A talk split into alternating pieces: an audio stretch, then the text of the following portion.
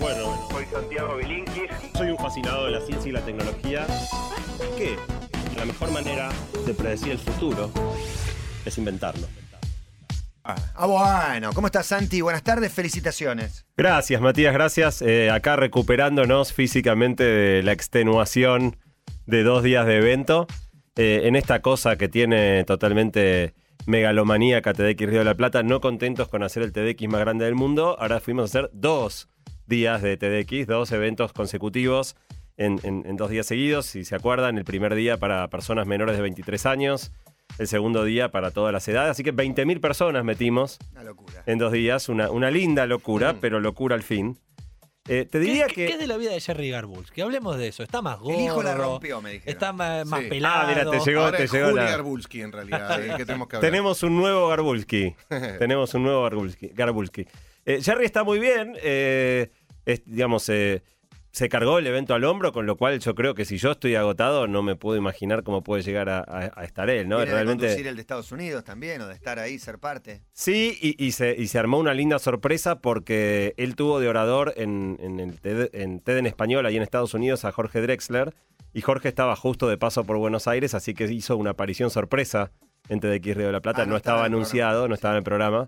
Eh, y lo tuvimos, tuvimos el lujo de tener a, a Jorge Drexler. Con la charla que ya había aprobado. No, no, hizo, Ah. hizo como una especie de entrevista arriba del escenario con Jerry eh, don- y presentó absolutamente en exclusiva su, última canción con un, un clip. Así que estuvo, estuvo muy, muy lindo. Eso gracias a, a Jerry y sus contactos globales. Muy bueno, muy bueno. ¿Y qué más? No, yo les diría, lo, lo más lindo eh, para mí es que hoy hay como una mirada hacia los jóvenes eh, muy, muy crítica, ¿no? La sociedad, como que lo, están todo el día con el celular, que lo único que les importa este, por ahí son, las redes, como una cosa así eh, muy crítica. Y para mí fue maravilloso ver 10.000 pibes menores de 23 años eh, totalmente todo el día metidos con las charlas.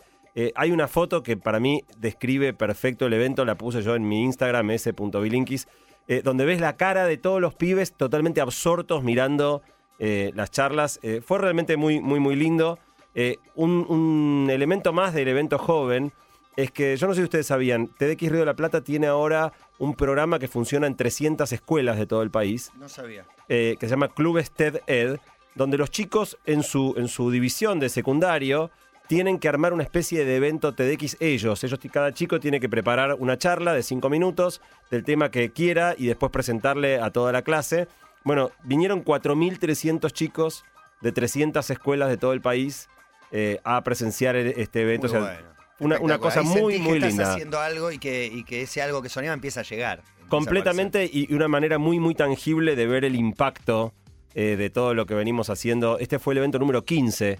Eh, ya van a ser casi 10 años que estamos con, con esta locura. La otra cosa es que nos tocó un día hermoso y Tecnópolis tiene todos esos es- espacios exteriores con algo de pasto, así que lo veías y parecía medio un Woodstock, todos los pibes en, en los ratos libres, Era, era un todos los pibes tirados, a- tirados afuera. es verdad. Eh, eh, a nivel producción del evento fue un esfuerzo descomunal, lo decía antes, 29 charlas fueron y 6 performances artísticas. Eh, y bueno, como siempre, las figuras que, las personas que van no suelen ser figuras conocidas, aunque este año tuvimos como eh, personas más conocidas, bueno, Jorge Drexler decía, y a Juan Pizorín, estuvo Juan Pizorín, que la verdad yo tenía mucha duda porque Juanpi se retiró hace ya casi 10 años. ¿Barba azul? Eh, no, ya se había, se había recortado un poco la barba, había vuelto a su digo, barba larga, pero no tan larga y, y- y- Y no tan azul. no tan azul.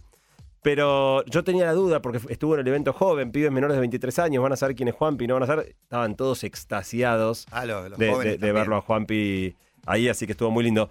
Y después otro tipo de popularidad. Estuvieron, eh, estuvo Radagast, digo, la- la- las nuevas estrellas El negro instagrameras. eh, sí. Radagast y, y- y los chicos de Gran Berta. No sé si conocen a los chicos de Gran Sí. Berta que hacen estos videos increíbles Ah, sí, con claro. ediciones de efecto de, eh, también de instagrameros, digamos. Y armaron en vivo, en el momento, armaron un video que después lo mostramos sobre el final del día, un video espectacular con estos efectos que, que ellos hacen. Y sumale Santi, creo que fue el segundo día, pero que a los pibes también están muy fan de Luciano Mellera, eh, que es un comediante espectacular y que también tiene muchísimo público joven. Lu- Luciano ya es un clásico porque ya es el tercer año que él es, es el que cierra TDX Río de la Plata, haciendo bromas al- acerca de todas las charlas de- del día. Eh, lo cual es un trabajo increíble porque en el fondo tiene que construir un show que se hace por única vez y que solo tiene sentido en el contexto de haber visto las charlas. Y las risas tienen que tener que ver con que los demás hayan prestado atención también, porque Exacto. Eh, se van a reír si haces un chiste gracioso respecto de lo que dijo el anterior. Totalmente, y además hay charlas que son muy duras, digo, hay charlas tremendas y como diablos, el desafío él, tiene que nombrar algo de todas de alguna manera y hay cosas con las cuales es muy difícil hacer humor y él realmente tiene una, cancha espectacular para, hacer reír a la gente con, todo esto. Eh, otro dato muy interesante de este evento es que por primera vez obtuvimos de TED la autorización para que salga por televisión. Salió en TV Pública. Salió en TV Pública Argentina, el primer bloque del viernes y el primer bloque del sábado. Esto, más allá de que en streaming lo sigue mucha gente, lleva el alcance. No te das una idea, hasta que no te paras en TV Pública, no te das una idea del alcance que tiene. Es impresionante por la cantidad, pero sobre todo por la dispersión geográfica. Realmente llegás a todo el país de una manera Escribe alguien de increíble. que no se hubiera enterado en 20 años que existía TED, por ejemplo. Así que, y, es la segunda vez en la historia que TED le permite a un TEDx eh, salir en, televisión. Eso es algo que estaba prohibido por la licencia y nosotros logramos que esta vez lo autoricen. Hicimos también eh, una especie de programa televisivo en vivo, que ya no es para salir por la tele, sino por el streaming. Y tuvimos este año el lujo de un conductor espectacular Tuvimos al señor Diego Ripoll conduciendo. Así que vas a hablar del del viernes, en realidad. No, no, no. Tuvimos el lujo de tener a Diego conduciendo detrás de las ideas, que es esta especie de, programa. No sé cómo, cómo lo viste, Diego. ¿Cómo Mirá, lo estuvimos hablando ayer sobre el tema y también hablé con, eh, con Juancito el sábado pasado.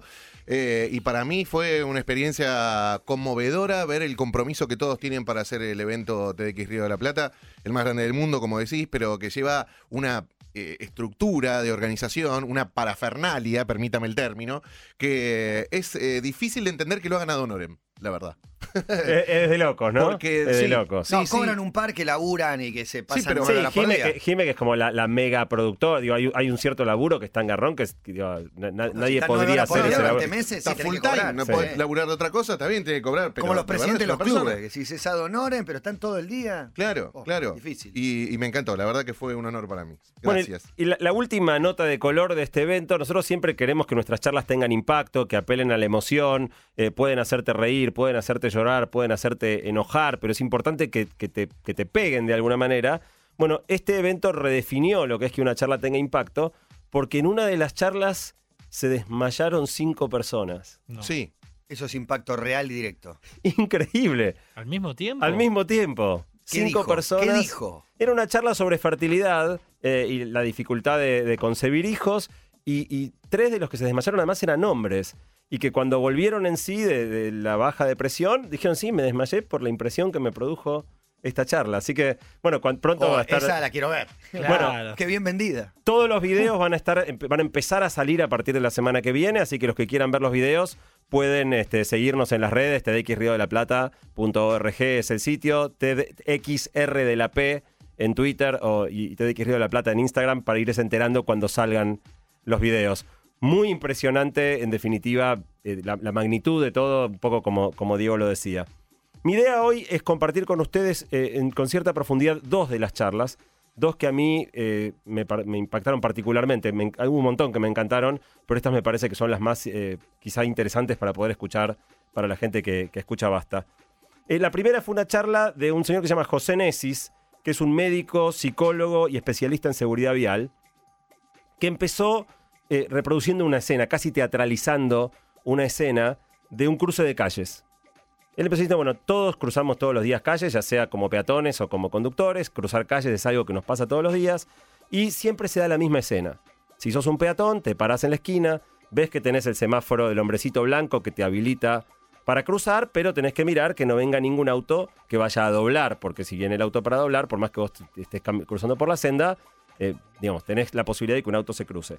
Si viene un auto, ahí, bueno, lo primero que el peatón piensa es cruzo o no cruzo. ¿Este va, a frenar o no va a frenar? Si todos cumplieran la ley, sería muy fácil, porque la ley, hace 80 años se aprobó una ley, la prioridad es el peatón, el auto tiene que parar, eh, y si se cumpliera la ley no habría nada que discutir, digo, simplemente el auto para, el peatón cruza. Pero eso no es lo que suele suceder. No, el peatón duda, piensa, ¿qué hago? ¿Cruzo o no cruzo? El muñequito está blanco, pero viene el auto, ¿va a parar o no va a parar? ¿Qué piensa el conductor? uh, otra vez tengo que frenar. Y además, este, ¿cruza o no cruza? Porque lo ve al peatón mismo Dale, boludo, dubitativo. cruzá. Bueno, el- ¿cruzás o no cruzás? Tal cual. Y en definitiva, ¿qué es lo que ocurre? La mayoría de las veces el auto no ve al peatón que no se larga a cruzar porque no quiere arriesgar su vida ante la duda de que el auto pare. El auto pasa primero, eh, de alguna manera incumpliendo la ley, y el peatón espera que pasen todos los autos y cuando ya no queda ninguno para doblar, cruza. A veces pasa otra cosa. El peatón, por ejemplo, pone un pie en el asfalto. Si viene con un cochecito, mete, mete eh, algo, ¿viste? Tr- trata de La ir trampa. avanzando. Y a veces el conductor para. El, con- el- el conductor para y ¿qué hace? El gesto clásico con la mano de Pase, pasá, pase. pasá, ¿no? La señal, porque si vos no recibís el- la validación del conductor de decirte, che, te estoy dejando pasar, Mirá, probablemente hace no rato, cruzás. Siguiendo las políticas de Diego Ripoll, dejo pasar a todos, Vamos. absolutamente a todos. Y muchas veces le hago pasá, pasá con la mano izquierda y por la izquierda me pasa otro rápido que no tiene intención de parar. Claro. Entonces Totalmente. complica el peatón que está Y, cruzando. y encima vos le diste la señal de que pase, pero el otro viene. Soy culpable. Bueno, el peatón, finalmente, vos- el, el conductor le hace la señal de pasá, pasá, el peatón pasa y ¿qué hace? Nada. Nada. Agradece. Sí. ¿no? Gracias, Con el sí, gestito con la mano, Algunos, gracias. algunos Sí. y otros sí. Yo lo Gracias. hago como peatón, Sí. sí. Yo No, también no, no. siempre agradezco. Y, y lo gracioso es que si como conductor el peatón no te agradece, casi que sentís, che, loco, dale, te dejé ¿qué pasar. pasa? No pasa, Eh, con lo cual, lo que vos ves detrás de eso es que en el fondo el conductor siente que está haciendo algo más de lo que se espera. Teniendo en cuenta la ciudad, eh, casi es un gesto. Totalmente, totalmente. Y, ese, y ese- esa expectativa del conductor de ser agradecido muestra Igual que... la ley es que hay que parar en la cebra. La cebra, siempre que haya un peatón cruzando, tenés que frenar. Cosa que se cumple en Uruguay, en Chile, por ejemplo, países vecinos. Bueno, y básicamente después de reproducir esta, esta escena, esta coreografía de la vida cotidiana en la ciudad, lo que José Nesis dijo es, miren, yo hace años que intento entender por qué en el país de los piolas nos matamos como boludos. Hmm. Eh, porque básicamente mueren 10 veces más personas resultado de eh, accidentes viales que producto de la inseguridad. ¿no? Y la gente se preocupa muchísimo por la inseguridad y muy poco por los accidentes viales. Otro dato interesante que dijo José Nesis es que a diferencia de otras situaciones delictivas, en los accidentes viales no hay, no hay beneficiarios. O sea, en la corrupción, los beneficiarios son los corruptos. Claro. En, en- en un robo, el beneficiario es el ladrón. Pero en el accidente vial pierden todos. No hay nadie que se beneficie de, de- de las pérdidas económicas y las pérdidas de vidas que los accidentes provocan. Encima por apuro ansiedad. Dos, dos estupideces, mo- motivos o, muy. o- o distracción, o, digo, o- omnipotencia, omni- imprudencia. Y entonces lo que Nessis eh, se ocupó de, de investigar de alguna manera es la relación de los argentinos con las normas. Esta cosa que tenemos y Tremendo tema, gran tema. es un temón. y- Central para mí. y contó una anécdota que me pareció genial. Eh, él dice que hace un tiempo llegó a, a Madrid en avión, al aeropuerto de Barajas, y cuando baja del avión y está yendo hacia migraciones, se acerca a un policía y le pregunta, disculpe, ¿dónde es eh, migraciones? Y el policía lo mira y le dice, usted es argentino, ¿no? Y él dice, sí, sí, ¿cómo se dio cuenta? ¿Por el acento? Y pues dice, no, no, porque los argentinos son los únicos que preguntan dónde está, a pesar de que hay un cartel grandote ahí que dice dónde está Migraciones. migraciones. Y él miró y efectivamente había un cartel grandote ahí. eh, y en definitiva ti- retrata mucho cómo somos los argentinos, que es que no creemos ni en los carteles, ¿no? Por más que esté el cartel, vos vas a ir a buscar a alguien que te diga porque crees que el cartel de alguna manera puede ser mentira. Bueno, Eh, igual gallego, ponete las pilas, dame una mano. Si te Le estoy podés marcando- decir ahí a la Claro, derecha, como dice acá, el mi- cartel. Exacto. Le remarcás su torpeza.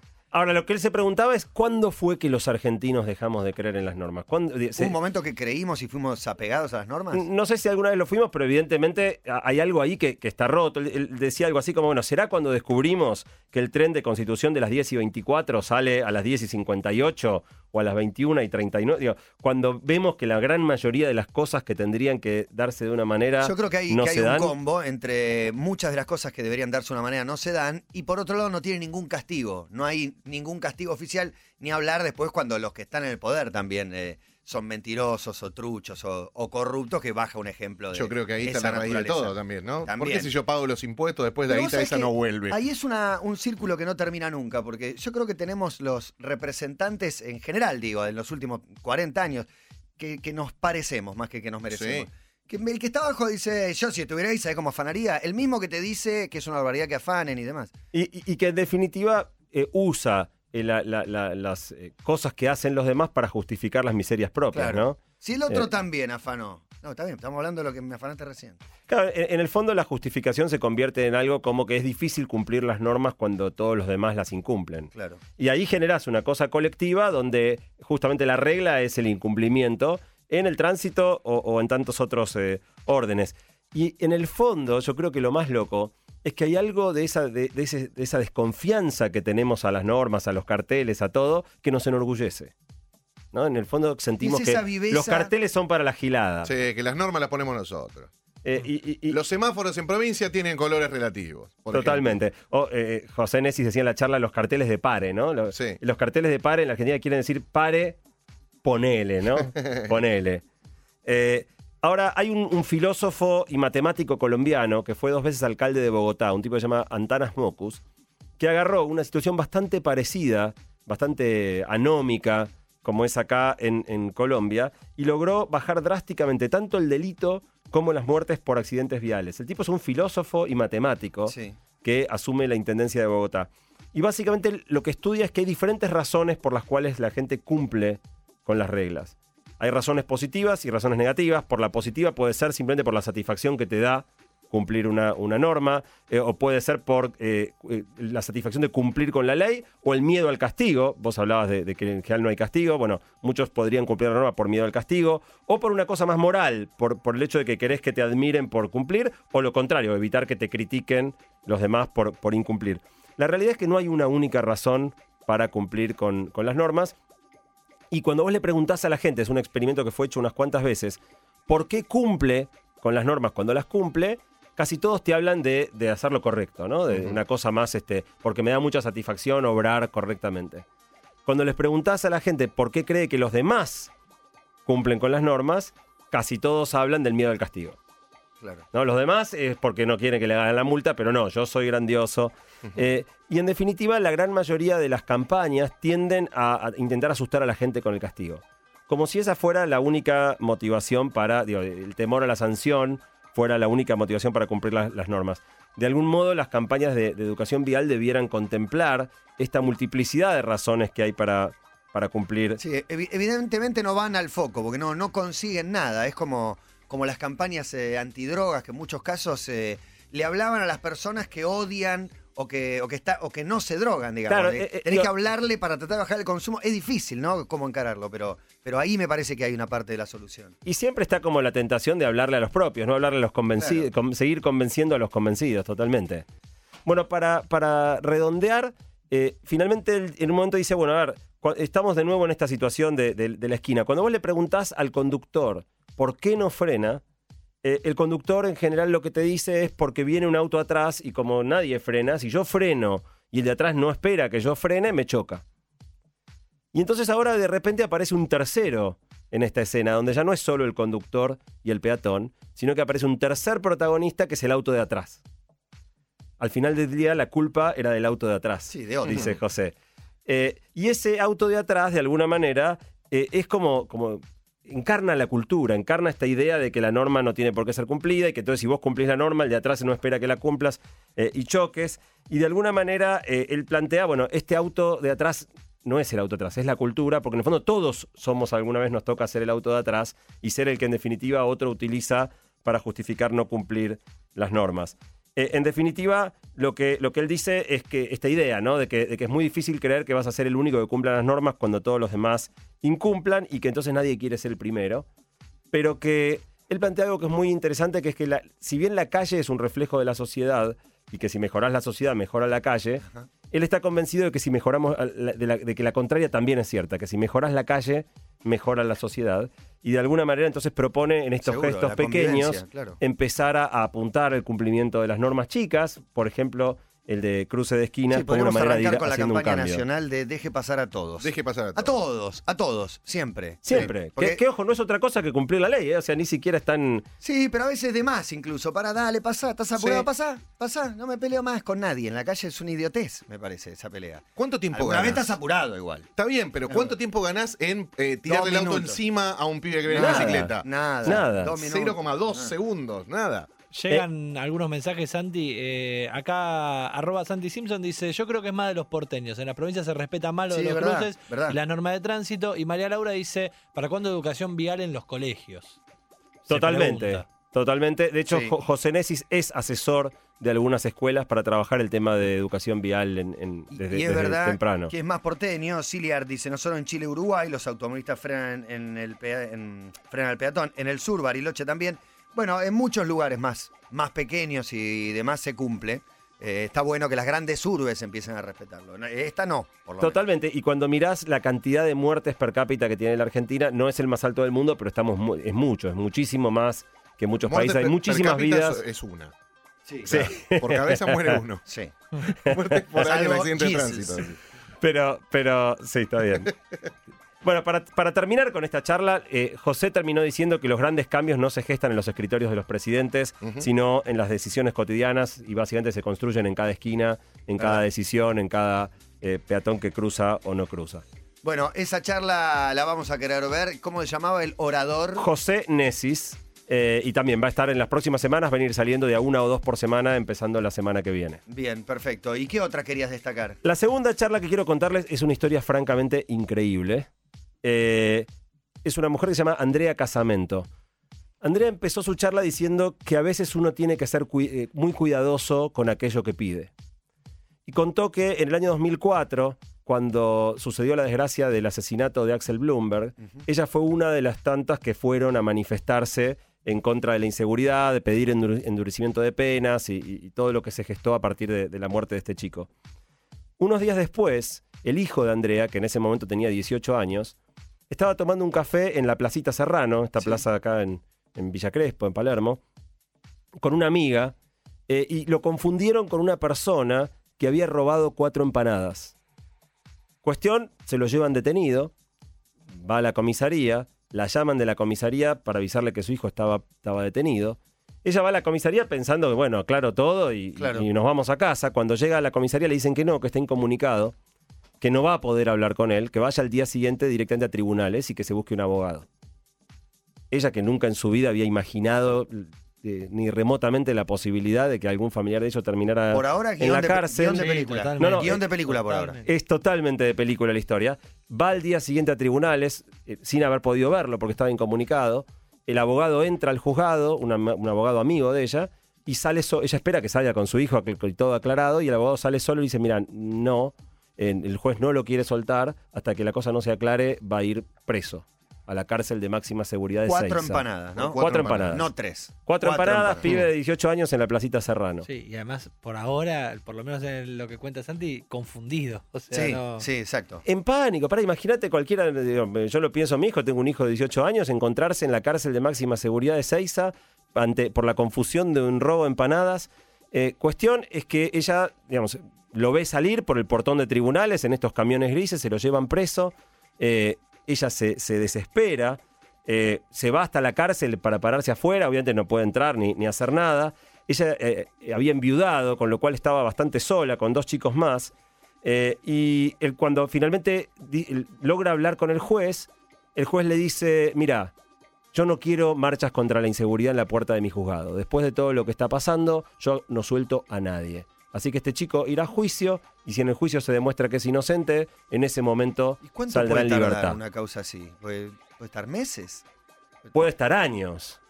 Puede estar años. ¿Por supuestas cuatro empanadas? por cuatro empanadas, porque, porque si vas a juicio tenés que, digo, tenés todas las instancias normales de juicio. El chico quedó detenido, las personas eh, en, en la cárcel no pueden recibir llamados, con lo cual ella quedó en que su hijo la llamara todos los días para confirmarle que estaba bien, que estaba con vida.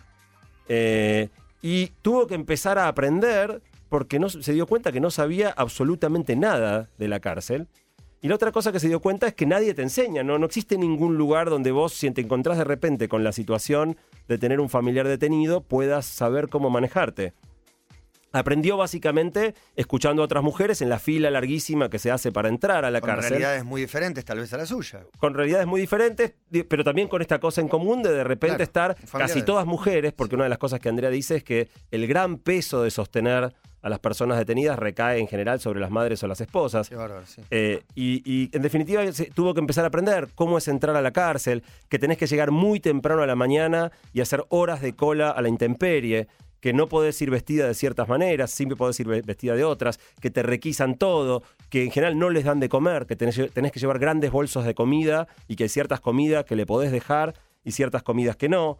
Eh, y en definitiva aprendió que en la cárcel todo es arbitrario, ¿no? que todo es eh, al capricho de- del, del que de alguna Guardia de manera turno, sí. dirige. Tuvo que dejar su trabajo para poder, o sea, ella dice, tener un familiar detenido es prácticamente un trabajo de tiempo completo. Como su familia, porque ella era viuda, dependía de su ingreso, tuvo que mudarse a vivir con la mamá, con sus otros dos hijos, porque no podía ya sostener su casa. Eh, y también aprendió que de la cárcel es algo que no se habla y que da una vergüenza tremenda y que genera un estigma muy grande sobre toda la familia. Que en definitiva ella tenía muchísimo miedo, por ejemplo, de que si sus otros hijos comentaban en la escuela que su hermano estaba preso, muchos de los otros chicos no quisieran ya jugar con ellos, con lo cual se armó toda una bola, digamos, de, de- de mucha vergüenza. Y di- ella dijo algo que a mí me impresionó mucho, que es que la condena es sobre toda la familia. O sea, la- el Sí. estar preso es una condena para toda la familia. Eh, y la, la vida tiene vueltas inesperadas. Vieron que yo les decía hace un ratito que ella quedó que su hijo la llamara todos los días. Bueno, después de un par de meses y el chico seguía preso, un viernes nos llamó. Ella se desesperó, se fue para la cárcel, pero llegó después del horario de visitas. En la cárcel no le daban ningún tipo de información. Le dijeron que fuera al juzgado, pero ya era más de la una del mediodía, el juzgado estaba cerrado, venía el fin de semana. Se, realmente se desesperó mucho y se acordó que tenía un amigo cuyo hermano estaba preso en esa misma prisión. Y entonces le pidió a su amigo que por favor, si hablara, hablaba con su hermano, le pidiera eh, al hermano que la llamara para ver si él podía orientarla o ayudarla. Y finalmente este, eh, la llama este, este hom- hombre que estaba preso en este mismo penal con una condena muy larga, un hombre eh, que se llama Alejo, la llama. Empieza a hablar con Alejo por teléfono, llorando des- desconsolada, le pide a Alejo ayuda, que lo, que lo ubique, que, que se- le, le diga si está bien. Eh, y finalmente Alejo le confirma que el chico estaba en una celda de, de- de castigo en junio, muerto de frío, en calzoncillos, dos días sin comer. Y entonces ella le suplica que por favor le consiga una frazada, que le consiga algo de comida. Alejo la ayuda. Y ella empieza a hablar todos los días con Alejo. Encuentra en este señor, que eh, digamos, en este otro señor que estaba detenido, finalmente una persona que la entiende, que sabe, que la orienta, a la- quien no tiene que explicarle nada mejor. que sabe, claro. sabe cómo ayudarla, cómo orientarla. Y a partir de ese momento empiezan a hablar dos veces por día, todos los días. A la mañana y a la noche ella habla con su hijo y habla también con, con Alejo. Alejo la acompaña en todo este proceso.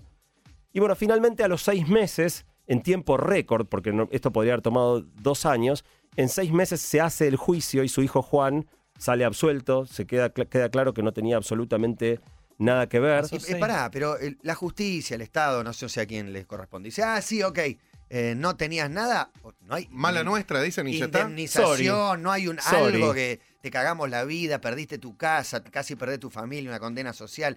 Era mentira, seis meses privado de la libertad el pibe. Seis meses Nada preso. más que mala nuestra. ma- mala, mala nuestra. Ahí Eh, vos eh, podés iniciar un juicio contra el Estado. Supongo. Por lo que te sucedió, sí. Sí, lo que pasa es que, digo, en el fondo también, si vos tenés alguna. La, la explicación será por qué desconfiaron de este pibe, digamos, pero muchas veces se detiene a alguien, y Alguien después dijo, me encontrás que parece es que se parece a inocente. ese, el que me afanó. no sé. Probablemente alguien lo debe haber marcado confundiéndolo con el que, con el que había robado. Ahora, lo, lo loco, el giro loco es que eh, Andrea se casó con Alejo.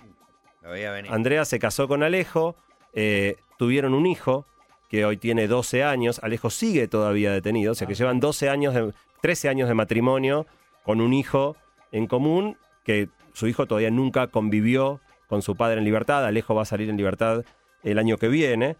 Eh, Alejo, ¿qué delito cometió? ¿Se sabe? No, no sé exactamente, No, pero... Pero alguno que le dieron una, una pena larga. Y, y no, y no era, no era su primera. con- No, no es asesinato, eh, creo, robo, creo que es robo. es robo, es robo, es robo. pero, pero ya tenía antecedentes, por eso fue una condena tan, No, tan y- larga. eh, el contraste es la marcha de Bloomberg. Bueno, En la marcha de Bloomberg pidiendo, ah, me casé con Alejo. me casé con Alejo y descubrí que la cárcel es un mundo de arbitrariedad absoluta de la que nadie habla.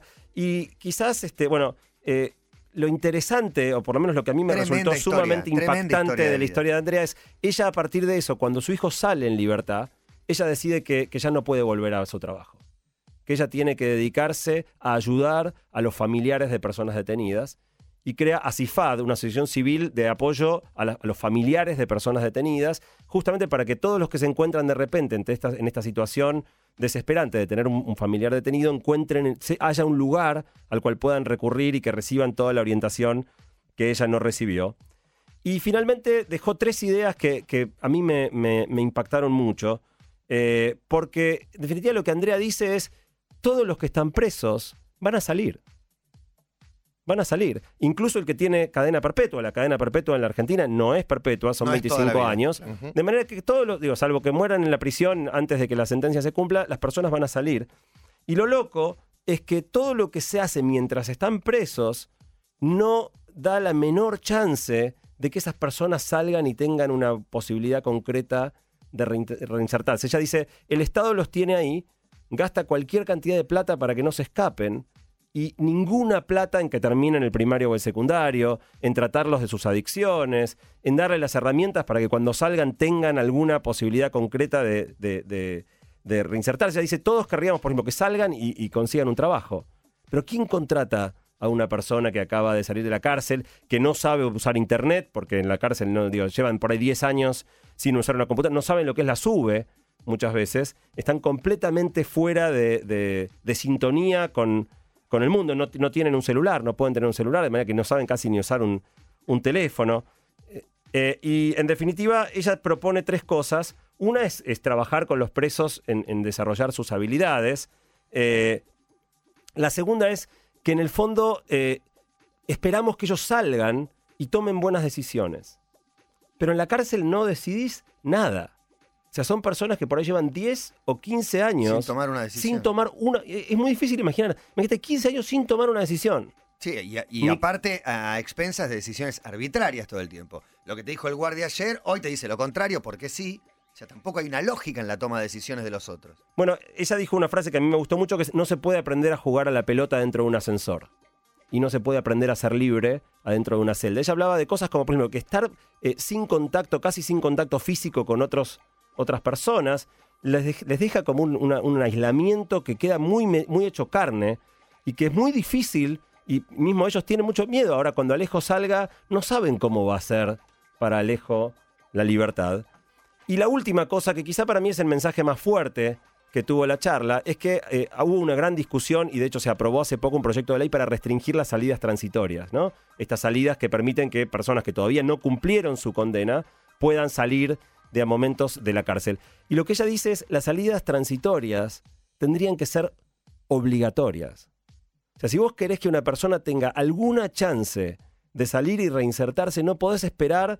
O sea, de hecho me contó un dato que a mí me impactó mucho, que es la salida de la cárcel suele ser a la medianoche del día que, o sea, tu condena termina a la medianoche, sí. te largan, en el caso de Seiza, a las 12 de la noche, muchas veces eh, con ropa inadecuada, o sea, eh, sin abrigo para el clima que hace. No, te abren una puerta, una patada en el culo, anda. Afuera tenés una bolsa con dos calzoncillos y una remera. M- eh, En general tenés vencido el DNI, por ejemplo, no tenés ni documento. Eh, no tenés un mango, porque adentro de la cárcel no tenías nada. Entonces, si tenés, como es el caso de Alejo, una familia que te espera, la cosa es un poquito mejor, pero muchos no lo tienen. Lo único que te dan es un papelito que es para que el colectivo dice, "Soy- acabo de salir de la cárcel, y eso hace que el colectivero te tenga que llevar gratis a la mañana a donde vos quieras ir. Si tenés dónde ir. Y además tenés que esperar toda la noche hasta que se haga la mañana, esperando ahí la intemperie, a que pase el colectivo que te lleve a donde vas. Eh, En definitiva, lo que ella dice es, la- las salidas transitorias tal vez tendrían que ser monitoreadas, acompañadas, pero en definitiva, si queremos tener alguna probabilidad de que esta gente pueda vivir una vida normal después de la cárcel, hoy estamos haciendo todo lo contrario de lo que prove- Parece, suena lejano promueve. a que haya una inversión en esta dirección, ¿no? Porque hace falta una inyección de dinero. Sí, primero una comprensión también, ¿no? También. Primero. se los demoniza, en algunos casos cumpliendo una condena, no llegan a pagar la deuda que tienen con la sociedad, digamos. La, condena social no la superan tampoco. Bueno, a mí me resultó sumamente esclarecedor, me hizo conocer, de algún modo nos llevó a conocer un mundo que no conocíamos, que es el mundo de cómo son las cárceles.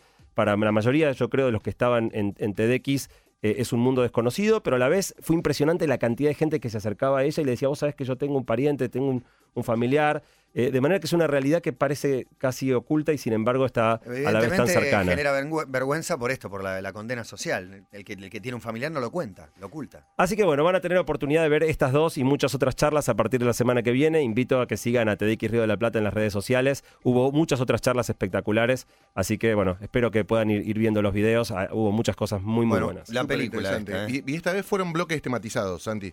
Eh, sí, de alguna manera agrupamos, hubo un bloque de educación, hubo un bloque este, sobre, sobre marginalidad, hubo un bloque sobre vida cotidiana, sí, hubo como cierto, pero en un eje temático muy duro. El- Quizás Claro. el, más, eh, el más homogéneo era el de educación, eh, pero eh, en, en marginalidad, bueno, hubo una, una, una corresponsal de guerra, Te- eh, Teresa Teresa Bo, Teresa Bo. una persona Ah, que habló sobre los derechos eh, sociales de las, de las trabajadoras sexuales. Fue, fue un- tal vez el, el más polémico de los TEDx Río de la Plata hasta ahora. Bueno, gracias Santi, muy interesante. Ya va a estar subida la página de TED dentro de poco. Van a empezar a subir seguramente las, las charlas, ¿no? Todo lo que hicieron los oradores.